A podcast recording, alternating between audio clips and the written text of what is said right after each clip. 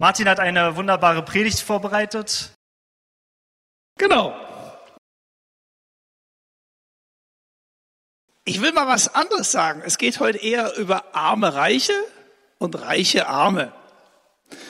Und am Ende kann man sich dann selber irgendwo einordnen, zu welcher Gruppe man gehört. Ich bin immer wieder gerne auf der Straße, habe manchmal so kleinen Zettel dabei, da steht oben drauf religiöse Meinungsumfrage. Das sind zehn Fragen zum Thema Gott und die Welt. Mir fällt das manchmal schwer, einfach so lockeren Spruch mit Leuten zu machen über Gott und die Welt. Und ich, wir machen das schon eine ganze Weile, gerade hier in Reinigendorf Ost, dass wir so eine religiöse Meinungsumfrage machen. Irgendwann, wenn wir genug Zettel zusammen haben, werten wir die vielleicht mal aus. Und dann haben wir verschiedene Fragen zum Thema Glauben. Gehst du in die Kirche oder bist du Mitglied einer Kirche? Gehst du, betest du? Und unter anderem gibt es da eine Frage, die stelle ich euch heute mal. Stell dir vor, so geht die Frage, Klammer auf, wie auch immer man das erfährt, Klammer zu, du hast noch 24 Stunden zu leben. Was würdest du in den letzten 24 Stunden deines Lebens machen? 24 Stunden, die Uhr läuft. Kann ja sein, du hast einen Traum in der Nacht, irgendeiner erscheint dir und du weißt, Mitternacht, 24 Uhr ist Zapfenstreich. Das klingt so ein bisschen vulgär, ne? da gebe ich einen Löffel ab. Ne? Was machst du mit dem letzten Tag? Gute Frage. könnt ihr euch jetzt mal Gedanken machen. Ich brauche jetzt mal ein paar Leute, die mir da mal eine Antwort geben. Ich mache das jetzt mal so wie auf der Straße. Deine letzten 24 Stunden, was würdest du machen?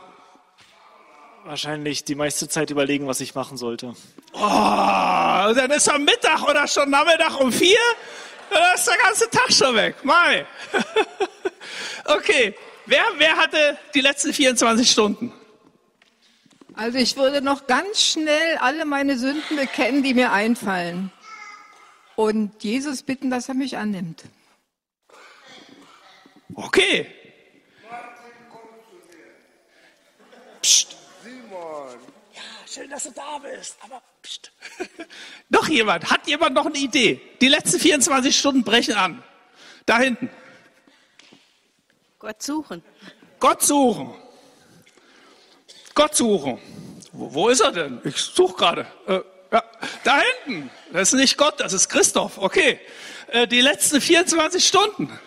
In der ersten Stunde würde ich alle meine Bücher verschenken. Alle. Alle. Ja, inklusive eine Bibel würde ich vielleicht die letzten, äh, die würde ich noch übrig behalten für mich, für die letzten 23 Stunden. Aber was für ein Stress. Da hast du 24 Stunden äh, Stress, jemand zu finden, der deine Bücher haben will. Wenn die keiner will, was machst du dann? Ach so, okay. Die letzten 24 Stunden, der letzte. Was würdet ihr machen? Die letzten 24 Stunden deines Lebens? Na, wirklich die ganze Zeit darüber nachdenken, was kommt jetzt auf mich zu? Wird, wie cool wird es sein bei Gott? Was erwartet mich? Also höchstwahrscheinlich würde das rattern im Kopf ohne Ende. Okay. Also, da, da noch eine. Okay, Lia, die letzten 24 Stunden. Ich weiß nicht, ich glaube, ich würde ähm, überlegen, äh, von wem will ich mich verabschieden und auch habe ich irgendwas mit irgendeinem Menschen hier auf der Erde, was noch nicht so ganz im Reinen ist, was ich vielleicht irgendwie, wo man immer denkt, ach, das wird schon mal, wird man irgendwann klären und ansprechen und das ist dann der Tag, wo das auf jeden Fall gemacht werden muss. Ja. Okay. Ähm, gute Antworten. Oder auch nicht. Also, ah, noch eine, noch eine, noch eine, die letzte. Aber jetzt wirklich die letzte. Ich würde ganz schnell versuchen, alle meine Bekannten und Leute, die mir lieb und wert sind, zu erreichen und ihnen zu sagen, es gibt Himmel und Hölle und ihr könnt euch jetzt noch entscheiden. Okay. Es ist eine interessante Frage eigentlich, ne? Jetzt kommt meine zweite Frage. Warum machst du es dann nicht eigentlich? Ne? Warum machst du dann nicht mal heute so, als wäre dein allerletzter Tag? Mach doch einfach mal so, als wäre heute dein letzter Tag. Kann man alles machen. Also, ähm, warum machst du es dann nicht? Dann mach's doch einfach heute so. Mach den heutigen Tag zu deinem letzten Tag. Die Sonne scheint, ist ein wunderbarer Tag, das alles mal zu machen, was du dir so vorgenommen hast. Also wisst ihr, ich habe mir so überlegt, das richtet sich danach, an was ich eigentlich glaube. Wenn ich glaube, dass heute hier mit diesem Tag alles vorbei ist, finito, ich mache meinen letzten Japser, ich hüpfe in die Kiste und danach schließt sich der Deckel und es gibt nichts mehr. Mit dem Tod ist alles aus, glauben viele Menschen in Deutschland. Äh, ich würde mir dann keinen Gedanken um meine Bücher machen. Ich würde mir auch keinen Gedanken um irgendwelche Sachen machen, die ich mit irgendwelchen Leuten noch zu klären hätte. Das ist mir doch egal, meine Güte, Leute, der letzte Tag. Ich würde das machen, was ich immer schon mal machen wollte. Auch wenn ich nicht so aussehe, ne? Ich liebe ehrlich gesagt so Spaßparks, ne? Heidepark-mäßig, ne? Oder da unten irgendwo im Süddeutschland, ne? Europapark, den ganzen Tag Achterbahn fahren, es nochmal so richtig krachen lassen, ne? Und dann sitzt du vielleicht 24 Uhr da oben auf dem Riesenrad und der Achterbahn und machst dann bupp und dann bist du weg. Och, ist doch schön gewesen, ne? Oder nochmal so richtig Henkersmahlzeit, ne? Das beste Essen, ne? So richtig noch. Jetzt hauen wir uns nochmal so richtig in den Händen, genießt das nochmal richtig. Wenn ich glaube, dass mit dem Tod nicht alles aus ist, dann würde ich natürlich auch überlegen, müsste ich noch mit irgendjemandem was klären? Gibt es da noch eine Rechnung, die ich noch offen habe? Müsste ich vielleicht nochmal sagen, du, damals 1900, was ist ich wann, da habe ich mich mächtig vergriffen im Ton oder vielleicht doch sonstiges. Es könnte ja sein, und das wäre eine furchtbar peinliche Angelegenheit, vielleicht sogar noch mehr als das, dass ich den dann irgendwie im Jenseits nochmal begegne. Wie schrecklich, der Gedanke. Ne? Und dann steht der vor mir und ich denke so, oh ja, da fallen mir alle meine Sünden ein. Geschweige denn, dass es vielleicht da drüben, hinterm Vorhang, vielleicht doch sowas gibt wie so eine Abrechnung. So ein Tag, wo ich mal Rapport geben muss. Ne? Was war denn nur los mit deinem Leben? Das richtet sich danach, was ich meine letzten 24 Stunden mache. Was glaube ich, was danach kommt? Ich sag mal, Klammer auf. Ich weiß ja nicht, wie du zu dieser Frage stehst. Kommt hinterher was oder ist mit Tod alles vorbei? Eigentlich fast angenehmer der Gedanke, dass alles aus wäre. Nur, wenn ich die Statistik mal bemühe, über sieben Milliarden Menschen glauben, auf diesem Planeten glauben, dass es nach dem Leben hier weitergeht. Ne? Also wenn man meint, es ist alles aus, bist du absolut in der Minderheit. Unter 10 Prozent glauben, dass mit dem Tod alles aus ist. Überall glaubt man, unterschiedliche Vorstellungen, aber prinzipiell glaubt die ganze Erde, es geht nachher weiter. Kann man natürlich sagen, sieben Milliarden haben alle eine religiöse Psychose, die spinnen alle. Kann man? Oder man sagt, vielleicht gibt es sowas wie so ein Ewigkeitsgehen in uns. Vielleicht gibt es so, eine, so wie so fast ein Gehen, wo wir instinktiv wissen, so ein Restinstinkt, ich glaube, das geht weiter hinterher. Da kommt noch was. Ne? Das ist die große Frage. Wisst ihr, ich habe heute keine Kosten und Mühen gescheut, und ich habe eine Live-Reportage aus dem Jenseits. Ihr glaubt das nicht? Guckt's euch selber an. Ihr werdet es sehen. Live-Reportage aus dem Jenseits. Okay, Film ab. Wollen wir noch mal, dann lese ich's. Dann fangen wir noch mal zu, am Anfang an. Okay, dann lese ich's vor, dann können wir es alle noch mal lesen. Der reiche Mann und der arme Lazarus. Es war ein reicher Mann, der kleidete sich in purbar und kostbare Leinwand und lebte alle Tage herrlich und in Freuden. Es war aber ein Armer namens Lazarus, der lag vor dessen Tür voller Geschwüre und begehrte sich zu sättigen von den Brotsamen, die vom Tisch des Reichen fielen. Und sogar, es kamen sogar Hunde und leckten seine Geschwüre. Es geschah aber, dass der Arme starb und von den Engeln in Abrahams Schoß getragen wurde.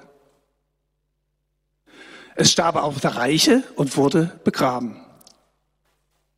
Und als er im Totenreich seine Augen erhob, der Aqualen litt, sah, sieht er Abraham von fern und Lazarus in seinem Schoß. Und er rief,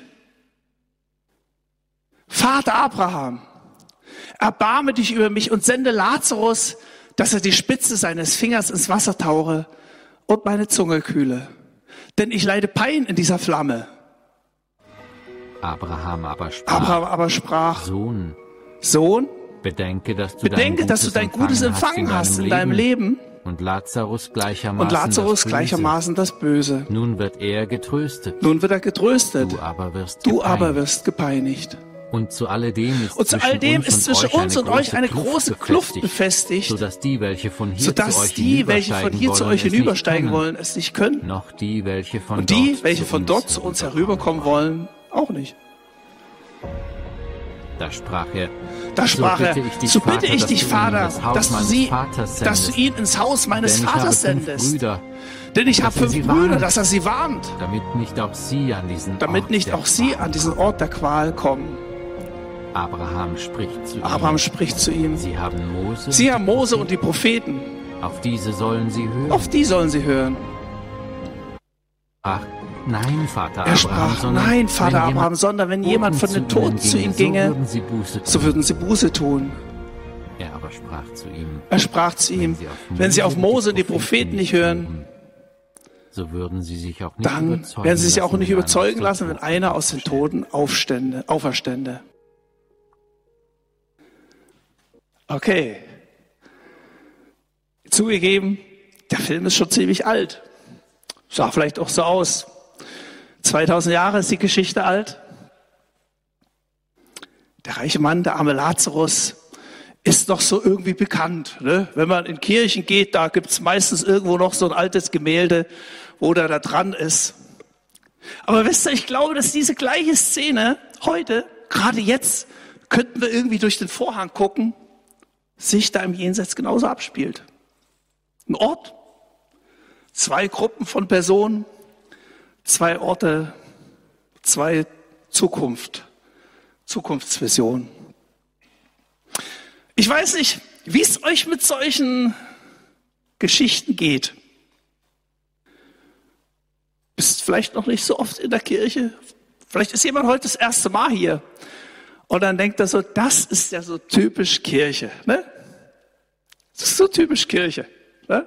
So das, die haben sich nicht geändert. So das blanke Mittelalter. Ne? Ich weiß nicht, wer von euch war mal in Jüterbock. Kennt ihr Jüterbock? Wer kennt von euch? Da gibt's jemand, der war schon mal in Jüterbock.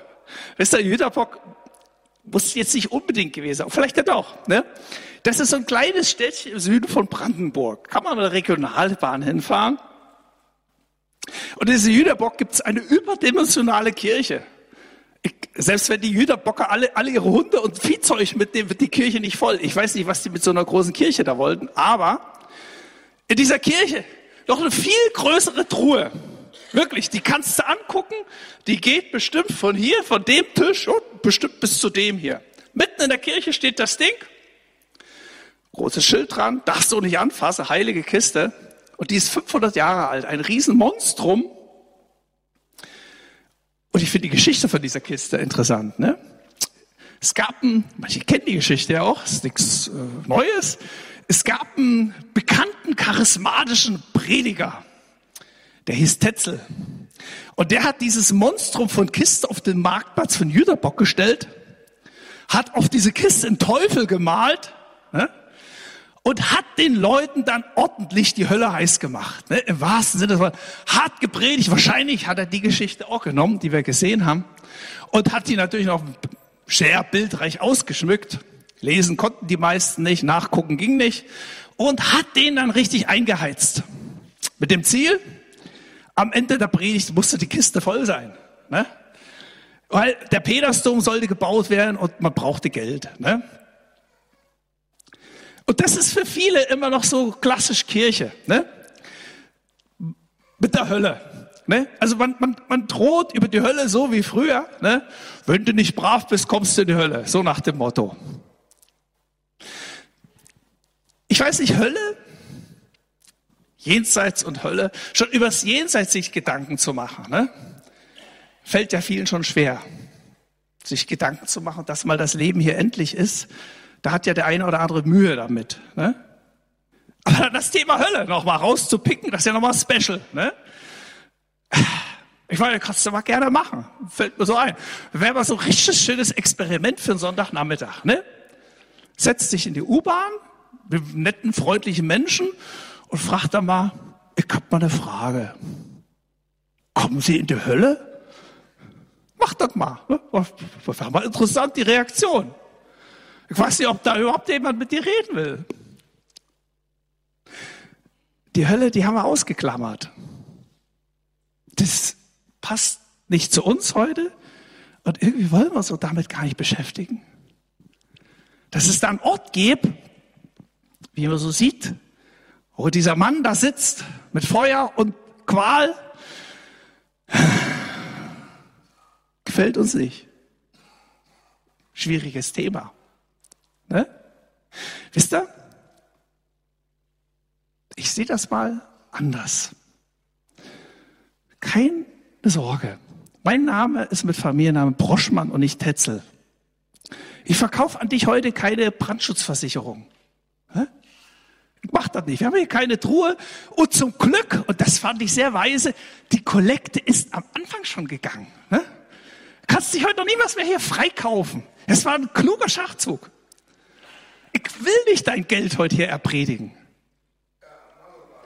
Wisst ihr? Ich dachte so, eigentlich ist das doch Luxus. Das Wetter ist heute relativ schön. Du sitzt sehr bequem. Du kannst dich entspannt zurücklehnen und kannst doch einfach mal heute hier so Gedanken dir machen um die letzte Reise. Was für Luxus. Also viele Leute schieben das ja auf und sagen, oh, lass mich doch nicht dran denken. Ne? Da kann ich mir doch später mal Gedanken machen. Ne? Ich denke manchmal so, ich glaube, dass es einen Teufel gibt. Wenn du es nicht glaubst, dann guck einfach mal zur Zeit Nachrichten, dann glaubst du, dass es einen Teufel gibt. Das gibt das Böse ohne Ende. Ne? Und ich glaube, der Teufel ist ein guter Möbelhändler. Ne? Sein, sein Topseller ist die lange Bank.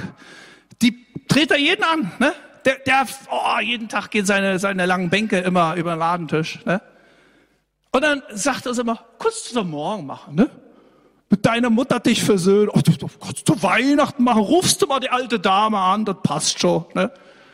Mal irgendwie Leben klar machen und so. Ach, das kannst du doch später machen. Mach doch morgen. Ach, das ist doch später Zeit, ne? Ja, das, ums, Sehen, um, ums Jenseits zu kümmern, Ach, Fragen mit Himmel und Hölle, all diese Fragen. Ja, Mai, guck mal, mit 75, Altenheim, hast du eh Langeweile. Da kannst du dich doch dann mit dieser Frage beschäftigen. Reicht doch zu. Ich finde das eigentlich, warum tut man sich sowas an? Ne? Ja, stell dir das dann doch mal vor im Altenheim. Ne? Ne? Dann liegst du da irgendwo an irgendwelchen Schläuchen gebunden, japst nach Luft und röchelst und machst und tust und dann fällt dir ein, ah mei, da war ja noch was, die letzte Reise. Müsste ich mir ja Gedanken machen, ne? Für eine Quälerei eigentlich, ne? Und dann willst du vielleicht einen Priester, weil du gar nicht wisst, wie das geht. Hey, was für ein Luxus. Heute kannst du ja einen Priester haben. Hier, Priester Birol, Priester Paul. Kannst du ja mit denen reden, kannst du fragen. Also versteht ihr, was ich meine? Du musst du vielleicht, okay, Priester fragen. Es gibt viele, die diese Reise übrigens schon gebucht haben. Die Frieden mit, ihrem, mit dem Jenseits geschlossen haben. die sich ganz entspannt zurücklehnen und sagen, ich muss jetzt nicht Panik haben, dass da mal irgendwann der Tag kommt. Frag die mal, red mit denen. Ich finde das viel entspannter, sich heute mal dieser Frage zu stellen. Fast so ein, so ein, so ein Service unserer Kirche. Ne? Also tolle Sache. Du kannst heute mal in entspannter Atmosphäre dir Gedanken machen, was kommt danach. Das wollte ich euch mal anbieten. Macht das mal. Ich wollte mit euch zwei Fragen noch beleuchten. Das war die Geschichte, die haben wir gehört. Wisst ihr, das Komische ist, wenn man diese Geschichte hört und liest, man denkt immer nur an den reichen Mann und die Hölle. Komisch, ne? Das Krasse. Und dann denkt man immer so, die wollen wieder hier die Hölle und so, Hölle heiß machen. Aber keiner denkt eigentlich an das Schöne, an den Lazarus. Weil das ist doch die eigentliche Sache. Und ich weiß nicht, ob es Lazarus hier gibt unter euch. Gibt es heute Lazarus? Ist, hat er den Weg hier gefunden? Ist jemand von euch Lazarus? Wer von euch ist Lazarus? Kennt jemand Lazarus? Ist er heute überhaupt da? Wäre sonst dramatisch. Weil wenn ich die Geschichte ganz zu Ende verfolge, kommt ja nur Lazarus in den Himmel. Das heißt, muss ich vielleicht doch wie testen, das sind nur reiche Männer hier oder Frauen gibt's Lazarus, da hinten gibt's Lazarus, noch ein Lazarus. Lazarus, der Mann, der der Außenseiter war.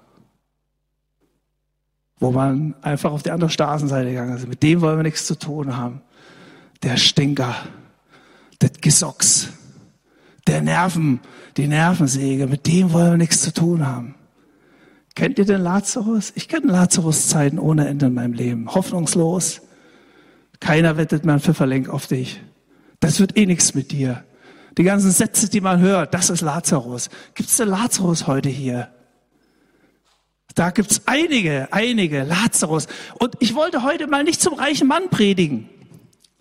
Das ist sinnlos, zu dem reichen Mann zu predigen. Der Abraham sagt, bringt doch nichts was, wenn ein Toter wiederkommt. Ne? Also wenn jetzt irgendwie hier, was ich, Erich Honecker reinkäme und sagen würde, ihr Lieben, es gibt da wirklich ein Jenseits, wenn er sagt, das bringt doch nicht mal was, braucht nicht das Glauben, dann was soll meine mickrige Predigt dir helfen? Ne? Ich predige heute nicht zum reichen Mann, ich predige heute zu Lazarus.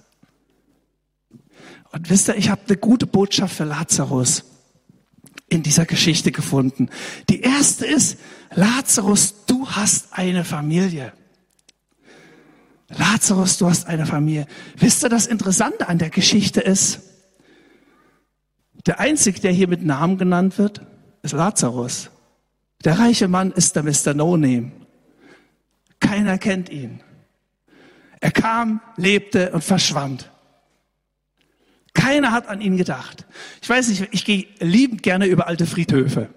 Da stehen dann immer Riesensäulen und so weiter und so fort. Und dann steht dann immer drauf, Herr Doktor, bla bla bla.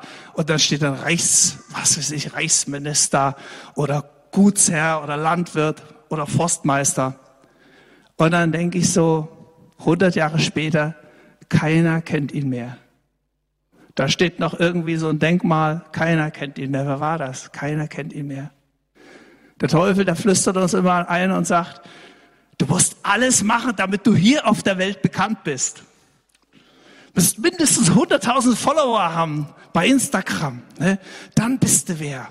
Wäre cool, wenn du vor deinem Namen noch einige Titel davor fügen kannst. Ne? Dann kannst du allen zeigen, Mensch, ich bin, ich bin wer. Ich hab's zu was gebracht. Guckt mich an. Aber ich habe eine enttäuschende Nachricht. Spätestens in 50 Jahren interessiert das hier keinen Menschen mehr, ob du 100.000 Follower bei Instagram hast. Es interessiert keinen mehr. Es interessiert keinen, ob du einen Professor Doktor hast oder nicht. Es interessiert spätestens in 100 Jahren gar keinen mehr. Ausnahme ist vielleicht, wenn du es zum Diktator gebracht hast. Ne? Äh, die erinnert man sich noch ein paar Jährchen länger. Ne? Aber es ist jetzt nicht unbedingt schön, ne? solche Erinnerungen zu haben. Lazarus, der hat eine Familie im Himmel. Der hat einen Namen. Ich sag mal, da steht in Jesaja, doch nun spricht der Herr, der dich geschaffen hat und der dich gebildet hat, hab keine Angst, ich habe dich erlöst. Ich habe dich bei deinem Namen gerufen, du bist mein. Lazarus, wenn alle sagen, du bist der Mr. No-Name, wir wollen mit dir nichts zu tun haben. Ich habe eine gute Botschaft. Jesus sieht dich, Jesus kennt dich, Jesus hat dir einen Namen gegeben. Du bist da oben bekannt, hier nimmt keiner Notiz. Im Gegenteil, hier wollen sie dich vielleicht alle freuen sich, wenn du bald weg bist. Du nervst. Weißt du, wer das mal gehört hat in seinem Leben, egal von wem, du nervst. Aber da oben, da ist deine Familie, da kennt man dich. Da hast du einen Namen. Gute Nachricht für Lazarus. Ich habe noch eine gute Nachricht, wenn du Lazarus bist. Lazarus, Jesus gibt dir deine Identität. Man sagt ja immer, mit Kranken und Behinderten darf man eigentlich keine Scherze treiben. Wenn ihr mal diese Geschichte euch auf der Zunge zergehen lassen, da ist der pure Sarkasmus da drin. Wisst ihr, was Lazarus nämlich heißt? Mein Gott hat geholfen. Ist das nicht krass? Da liegt er da, ne? Absolut am Ende, von Geschwüren bedeckt, obdachlos, fix und fertig. Und dann trägt er den Namen, mein Gott hat geholfen. Ist das nicht krass? Also, ich glaube, wenn Jesus solche Geschichten erzählt, ist es nicht irgendwie Zufall. Ne? Sondern ich glaube, Jesus hat sich jedes Wort genau ausgedacht. Der weiß, warum er ihn Lazarus genannt hat und nicht Karl-Heinz oder so. Mein Gott hat geholfen. Ist das nicht komisch? Und alle gehen vorbei und sagen, den hat Gott wahrscheinlich vergessen. Ne? Mit dem ist ja nichts mehr los. Ne? Ein hoffnungsloser Fall. Vielleicht hat er selber manchmal Zeiten gehabt, wo er dachte, Gott, wo bist du denn? Wann hilfst du mir? Wo bist du, Gott? Ich versuche alles, ich bete, ich schreie zu dir kein Gott ist da. Wisst ihr? Jesus gibt ihm seine Identität. Ich bin der, der dir hilft. Mein Gott hat geholfen. Und wisst ihr? Es ist nicht so wichtig, wie die Leute dich nennen. Lazarus. Es ist nicht so wichtig, was die anderen über dich denken. Vielleicht viele von uns, vielleicht gibt es einige, die haben Schlimmes gehört in ihrem Leben. Die haben schlimme Worte gehört. Die haben eine schlimme Identität. Du kannst das vergessen. Du schaffst es zu nichts. Vergiss es einfach. Du bringst es nicht fertig. Du bist der allerletzte und, und, und. Und ich beschränke mich mal, weil es könnte noch dramatischer werden. Diese Worte sind tief in uns abgespeichert. Die Frage ist, was glaubst du? Welchen Worten glaubst du? Das, was die anderen über dich sagen, was, wie sie dich beurteilen? Klammer auf, kannst du dir aber sagen, das ist alles Mr. No-Names aus Gottes Sicht. Die werden wir alle vergessen. Lazarus kennt man jetzt schon 2000 Jahre lang. Krasse Geschichte. Oder glaubst du das, was Jesus zu dir sagt? Ich bin der, der geholfen hat. Ich werde dir helfen. Das prägt dich. Ich bin das, was ich glaube. Wenn du glaubst, ich kann nichts, dann wirst du es nichts können. Wenn du glaubst, ich glaube, mein Gott hilft mir, dann wirst du erleben, wie er hilft. Kommt die letzte Sache, die ich zu Lazarus sagen möchte. Lazarus, vielleicht ist es ein Trost. Es gibt eine ewige Gerechtigkeit bei Gott. Es gibt eine ewige Gerechtigkeit. Vielleicht könnt ihr die Geschichte da lesen. Ne?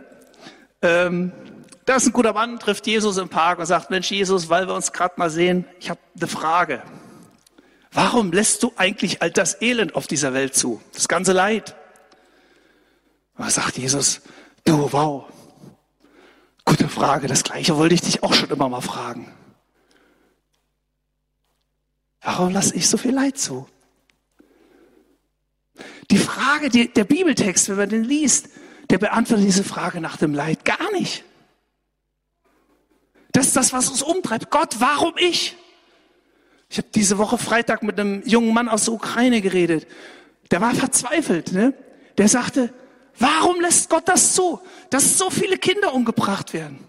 Warum macht er nichts? Warum lässt Gott zu, dass der Lazarus da an der Pforte sitzt, Geschwüre hat, die Hunde kommen und Gott scheucht doch niemals die Hunde weg. Nichts passiert. Gar nicht. Warum lässt Gott das zu? Jesus sagt nichts dazu. Keine Antwort. Aber wer den Bibeltext liest, der stellt fest, Jesus sagt, wer was dagegen ändern könnte. Das ist der reiche Mann. Der reiche Mann ist, glaube ich, gar nicht schuld an dem Elend vom Lazarus. Der hat ihn wahrscheinlich nicht unbedingt aus seiner Wohnung rausgeschmissen und wohnt jetzt in seiner Villa. Der Reiche hat einfach ein ganz normales Leben gelebt. Vielleicht sogar brav die Steuern gezahlt. War immer ein guter Mann. Immer arbeiten gegangen, hat alles wunderbar gemacht. Der ist nicht schuld am Elend vom Lazarus. Aber der ist der, der etwas dagegen tun könnte. Versteht er? Interessant, wenn du die Bibel mal aufmerksam liest, die Schuldfrage wird selten behandelt. Das ist für Jesus gar nicht das Problem, weil er ist für alle Schuld gekommen. Er vergibt alle Schuld. Deswegen muss er sich nicht ewig in Therapiesitzungen mit dir beschäftigen, wer und warum und was ist Schuld weil die Frage nach der Schuld hilft dir nicht. Hör auf, ewig zu suchen, wer an meinem Leben schuld ist, Lazarus. Hör auf. Es wird dich nicht weiterbringen. Ich kenne einen guten Mann, der hat zig Therapien gemacht. Der kann dir genau sagen, wann und wo sein Vater an ihm Fehler begangen hat. All das Wissen hilft ihm nicht, seine Hand von der Flasche Alkohol zu lassen. Es hilft dir nicht. Es hilft dir nicht. Es hilft dir nicht, was zu verändern in deinem Leben. Wenn du weißt, warum, wieso ich so bin, vielleicht so komisch, oder warum ich da gelandet bin, es hilft dir nicht. Es gibt eine Gerechtigkeit bei Gott. Und das ist Trost. Ich weiß, dieser Gott wird mir helfen. Mein Gott hilft mir. Und er wird älter Dein Fleisch fault vielleicht noch mehr, er stinkt noch mehr. Und eines Tages ist er tot. Und alle sagen, und wo hat Gott jetzt eingegriffen? Hat er vielleicht zu wenig gebetet und zu wenig geglaubt? Deswegen ist nichts passiert. Wo ist denn nur Gott? Warum ist nichts passiert? Das sind Fragen, die du mal hast. Ich habe diese Fragen ewig beschäftigt. Manche Leute verzweifeln so weit, dass sie sagen, ich kündige Gott die Freundschaft, will mit dem nichts mehr zu tun haben. Der hat mich verlassen, der hat auch nicht gehört. Ich habe festgestellt, das kann man machen. Ich habe die ganze Zeit mit Gott im Krieg gelebt. Aber ich habe ein, eins festgestellt, ich säge den letzten Ast ab, auf dem ich sitze. Wisst ihr? Manche sagen ja, ihr fromm, ihr vertröstet immer auf den Himmel. Wenn euch nichts mehr einfällt, dann vertröstet auf den Himmel. So, so Klassiko mit Mittelalter. Ne? Ne? Wenn ihr nicht mehr helfen könnt, dann, oh, im Himmel, dann wird alles besser. Ne? Aber wisst ihr, wer, wer so denkt? Der war noch nie da, wo Lazarus ist. Wenn du mal wie Lazarus gewesen bist und erlebt hast, dass Gott kommt, dass der Friede Gottes kommt, dass Trost kommt, dass Zuversicht kommt, dass Hoffnung kommt. Der weiß, mein Gott hilft. Auch wenn es äußerlich ganz anders aussieht. Auch wenn es äußerlich weiter eitert. Auch wenn es äußerlich ganz katastrophal ist. Auch wenn ich äußerlich nicht mehr weiter weiß. Da kommt ein Friede rein und ich weiß, mein Gott ist da. Und er hat mich nicht verlassen, auch wenn es mir jetzt noch so schlecht geht. Er ist ganz nah bei mir. Und diesen Frieden, den kann dir keiner geben, den kann dir keiner geben, wenn einer sagt, ach, das wird schon, Kopf hoch, mein Lieber, komm. Ja, was hilft mir das? Wenn mir ein naher Angehöriger weggestorben ist? Wenn ich mich einsam fühle, da kann man mir die, die Schultern plattkopfen. Das, da kann doch, es kann keiner hier reinkommen und sagen und diesen Kummer und diesen, diesen Schmerz wegnehmen. Aber dann kommt Jesus und tröste dich. Und es ist kein billiger Trost auf irgendeinem Jenseits, sondern es ist reell erlebbar hier. Das kannst du erleben. Aber es gibt ewige Gerechtigkeit. Am Ende ist der Arme unendlich reich. Der, der verachtet war, der ist wohlgeachtet. Der, der einsam war, hat jetzt auf einer Riesenfamilie. Der, dem es ganz schlecht ging, der Kummer hatte, der ist jetzt getröstet. Der ist zu Hause. Ich wünsche jeden, der hier ist, ich wünsche das wirklich jeden von ganzem Herzen, dass du heute hier nach Hause rausgehst und sagst, ich, das habe ich, ich hab's jetzt. Ich weiß, wo ich hingehe. Ich hab das, ich habe diese Zuversicht. Äußerlich geht's vielleicht weiter chaotisch in meinem Leben. Äußerlich empfinde ich trotzdem Lazarus. Ich bin Lazarus. Aber dass du mit einer Gewissheit nach Hause gehst und sagst, ich habe jetzt Jesus in mir. Und mein Gott wird mir helfen. Ich möchte die letzte Frage stellen. Wenn man weiterdenkt bei dieser Stelle, dann stellt man fest, alle Fragen sind damit nicht gelöst. Das ist diese Bibelstelle, diese Geschichte, die Jesus sagt, das ist nicht so ein Filetstück. Das ist eher wie so oller kretiger Fisch. Den schluckst du runter und das piekt. Weil was heißt das denn praktisch für uns? Wenn man so die einfache Schlussfolgerung zieht, dann könnte man denken, na ja, eigentlich einfach, ne? Da könnte man sagen, na ja, okay, alle die, die reich sind, da geht der Fahrstuhl nach unten und die Armen kommen in den Himmel, ist doch ganz klar. Lazarus war obdachlos, bupp. Also Steht doch so da, oder? Also müsste man dann jetzt noch am Schluss diskutieren, wann ist man reich und wann arm? Weil ich heute predige, habe ich jetzt für die, die, die Auslegungsvollmacht. Ich würde sagen, ähm, ich, ja, ich glaube, mein Kontostand war ungefähr bei 1000 Euro. Also alle, die mehr als 1000 haben, sind reich. Unter 1000 Euro bekommen wir, ist klar. Ist das so? Also, wisst ihr, dass ich habe über diese Stelle wenige Stellen der Bibel, wo ich so drüber gerungen habe mit Gott. Ich habe die zigmal gelesen und gebetet, viele, viele Jahre drüber. Schon als Jugendlicher ist mir diese Stelle eingefahren und ich dachte, Gott, wie soll das denn gehen? Also, ich bin in so einer gut bürgerlichen Kirchengemeinde. So, so, so, so einer Gemeinde aufgewachsen. Ne? Da wurde mir immer gesagt, wenn du in den Himmel kommen willst, musst du dich bekehren, taufen lassen. Habe ich gemacht. Ne? Dann wurde gesagt, dann musst du immer zum Gottesdienst gehen. Habe ich gemacht. Und zur Gebetsstunde, Bibelstunde. Habe ich gemacht. Und dann sagte man, christlicher Lebensstil musst du auch leben. Also nicht rumhuren, nicht Ehe brechen, nicht rumklauen. Ne? Habe ich alles gemacht. Naja, immer, immer mich, mich angestrengt, sag ich mal. Ne? So. Und dann sagt man, naja, da musst du arbeiten gehen, ganz brav. Jeden Tag immer da, 40 Stunden und, und ackern, ne? Ackern gehen. Habe ich gemacht. Immer ackern gegangen. Und dann, so war das jedenfalls bei uns in Sachsen, ne? Dann muss man ein Haus bauen, ne? Für die Familie, ne? Habe ich nie gemacht. Ah, okay und ein Auto da vorstellen, Familienwagen. Ne? Genau. Und dann muss man sich vielleicht ehrenamtlich im Kirchenvorstand beteiligen. Ne? Oder im Bauausschuss. Ne? Habe ich auch zum Teil mitgemacht. So. Und dann steht dann mit 85 Jahren die Kiste vorne im Altar und dann wird gesagt, unser Bruder Meier Müller-Schulze ist jetzt zu seinem Herrn in den Himmel gegangen.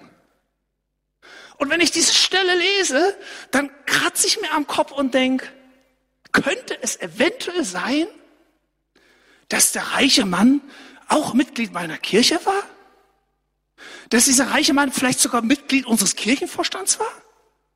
Was für ein Drama, versteht ihr das? Hier geht's ums Ganze. Das sägt an meinem geistlich-theologischen Stuhl. Oder wir drehen das mal um, das Thema. Wenn der Arm in den Himmel kommt, in Deutschland ist man arm, laut Armutsdefinition, wenn man Stütze kriegt. Ne? Dann ist das ja einfach eine wunderbare Sache. Ein bisschen Glückspilz, wenn du Hartz IV kriegst. Oder Bürgergeld jetzt. Ne? Dann hast du eigentlich nur eine Sorge. Wie kriege ich meinen fetten Aktenordner ne, in den Himmel rüber? Ne? Du musst du vielleicht mal bei den Ägyptern nachgucken mit Grabbeigaben und so, ne? Und dann schleppst du dann deine zwei Aktenordner, ne, vor die Himmelspforte und kommt Petrus raus. Ich weiß so gar nicht, warum der Petrus immer kommen soll, aber der, der soll irgendwie immer kommen an die Himmelspforte. Und dann stehst du mit deinen Aktenordnern da und sagst, hier Petrus, guck mal an, 20 Jahre Hartz IV. Lass die Pforte aufgehen, hab alle Kriterien erfüllt. Ist das so? Ich überspitze das mal ein bisschen so.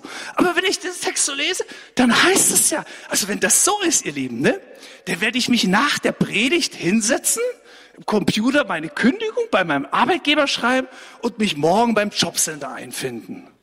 Dann lass uns doch alle Harzen gehen. Wir wollen doch in den Himmel, oder nicht? Entschuldige, wenn ich mich da hier so eifer. Ist das denn so? Ich habe mit Gott viele Jahre gerungen. Ich sage euch das wirklich. Es gibt keine Bibeltexte, über die ich so viel geredet mit Gott habe. Und wisst ihr, Gott hat mir wirklich eine Antwort gegeben. Und das anders als mit vielen Studieren. Eines schönen Tages, ihr habt es vielleicht nicht. Ich habe so ein Büchlein, da schreibe ich manchmal so Erlebnisse des Lebens rein mit Datum. Ich will nicht sagen, dass ich Tagebuch führe, aber ich schreibe immer so kleine Erlebnisse rein. Und an diesem Tag steht der böse Tag. Kennt ihr den bösen Tag? Ich kenne den bösen Tag. Der Tag, da haust du mal richtig daneben. Da kommt der Gulli der schwarzen Seele hoch und du denkst, das bin ich gar nicht. Du bist richtig ein böser Mensch. Und eines Tages, ich war so verzweifelt, ich war ohnmächtig. Ich konnte nicht mehr beten. Ich saß nur noch da und dachte so, Gott sei mir Sünder gnädig. Und ich sitze da so. Ich weiß nicht, es war im Zug. Bin im Zug gefahren, weil ich mich ablenken wollte.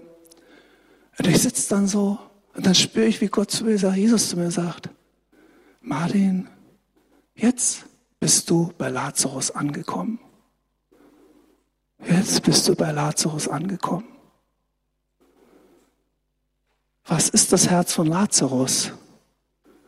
Dass ich feststelle, da liege ich ohnmächtig, ohne Zuhause, voller Geschwüre, voller Wunderstellen, voller Dreckecken. Da ist nichts gut an mir, gar nichts.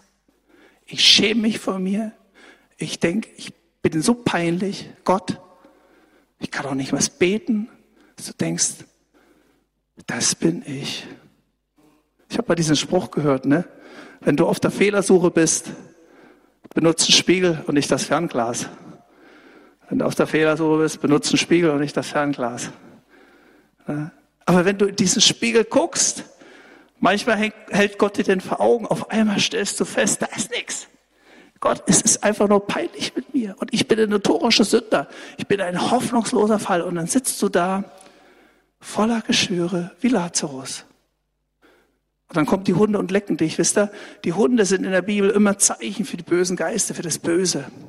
Und der Teufel leckt immer noch an, die, an deinen wunden Punkten rum.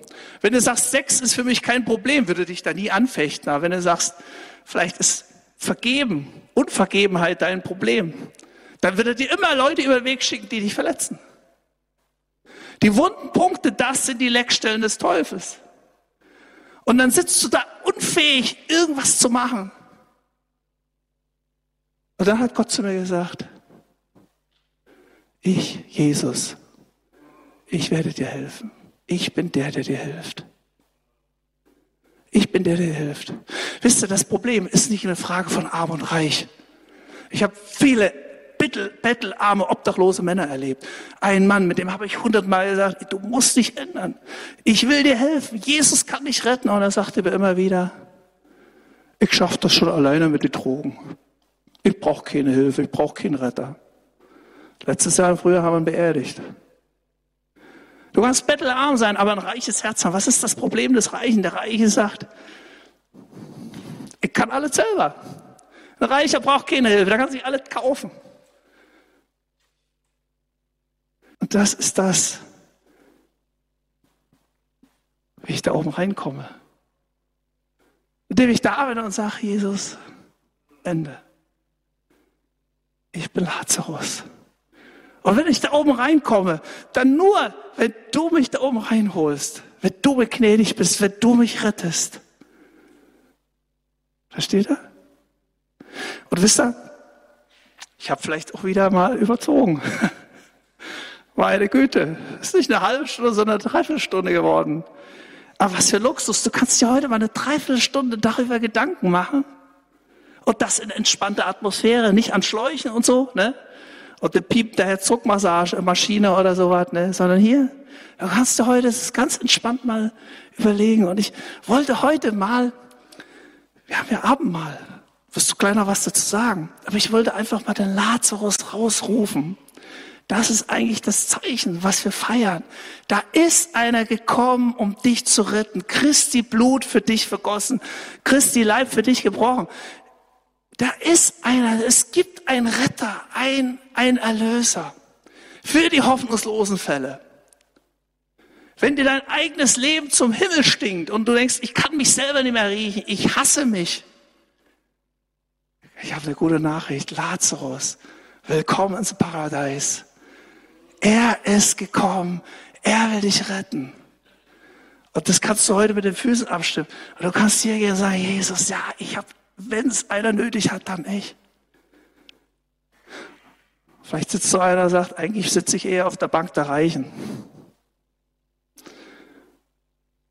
Dann kannst du Gott anrufen und sagen, Gott, ich brauche dieses Herz von Lazarus, gib's mir. Bei Gott ist nichts unmöglich. Bei Gott ist nichts unmöglich, der kann dieses Herz geben. Es kann manchmal wehtun. Ich habe mitten im Zug geheult. Ich weiß nicht, was die Leute von mir gedacht haben. So ein alter Mann fängt an zu heulen. Ich habe so geheult, weil ich auf einmal gemerkt habe, wie er kam. Und wie er sagte, Martin, ich bin der Retter für die hoffnungslosen Fälle. Ich rette dich. Also das will ich dir nochmal sagen, komm heute vor. Und das wird der Priester, ne? Heute hast du die Möglichkeit. Vielleicht gehst du hinterher noch, nachdem du hier beim Abendmahl warst und sagst jemand, ey, ich brauche jetzt Hilfe. Ich habe es tausendmal versucht, notorische Rückfälle, Faller, ich schaff das nicht. Ich bin Lazarus. Hilf mir. Hilf mir. Bet mit mir. Hilf mir. Ich wünschte, dass du heute nicht rausgehst und denkst so, naja, war mal wieder. So, ich wünschte, dass du am Ende rausgehst und das Lied im Herzen hast. Ich habe einen Gott, der mir geholfen hat. Mein Gott hat mir geholfen. Amen? Amen. Amen.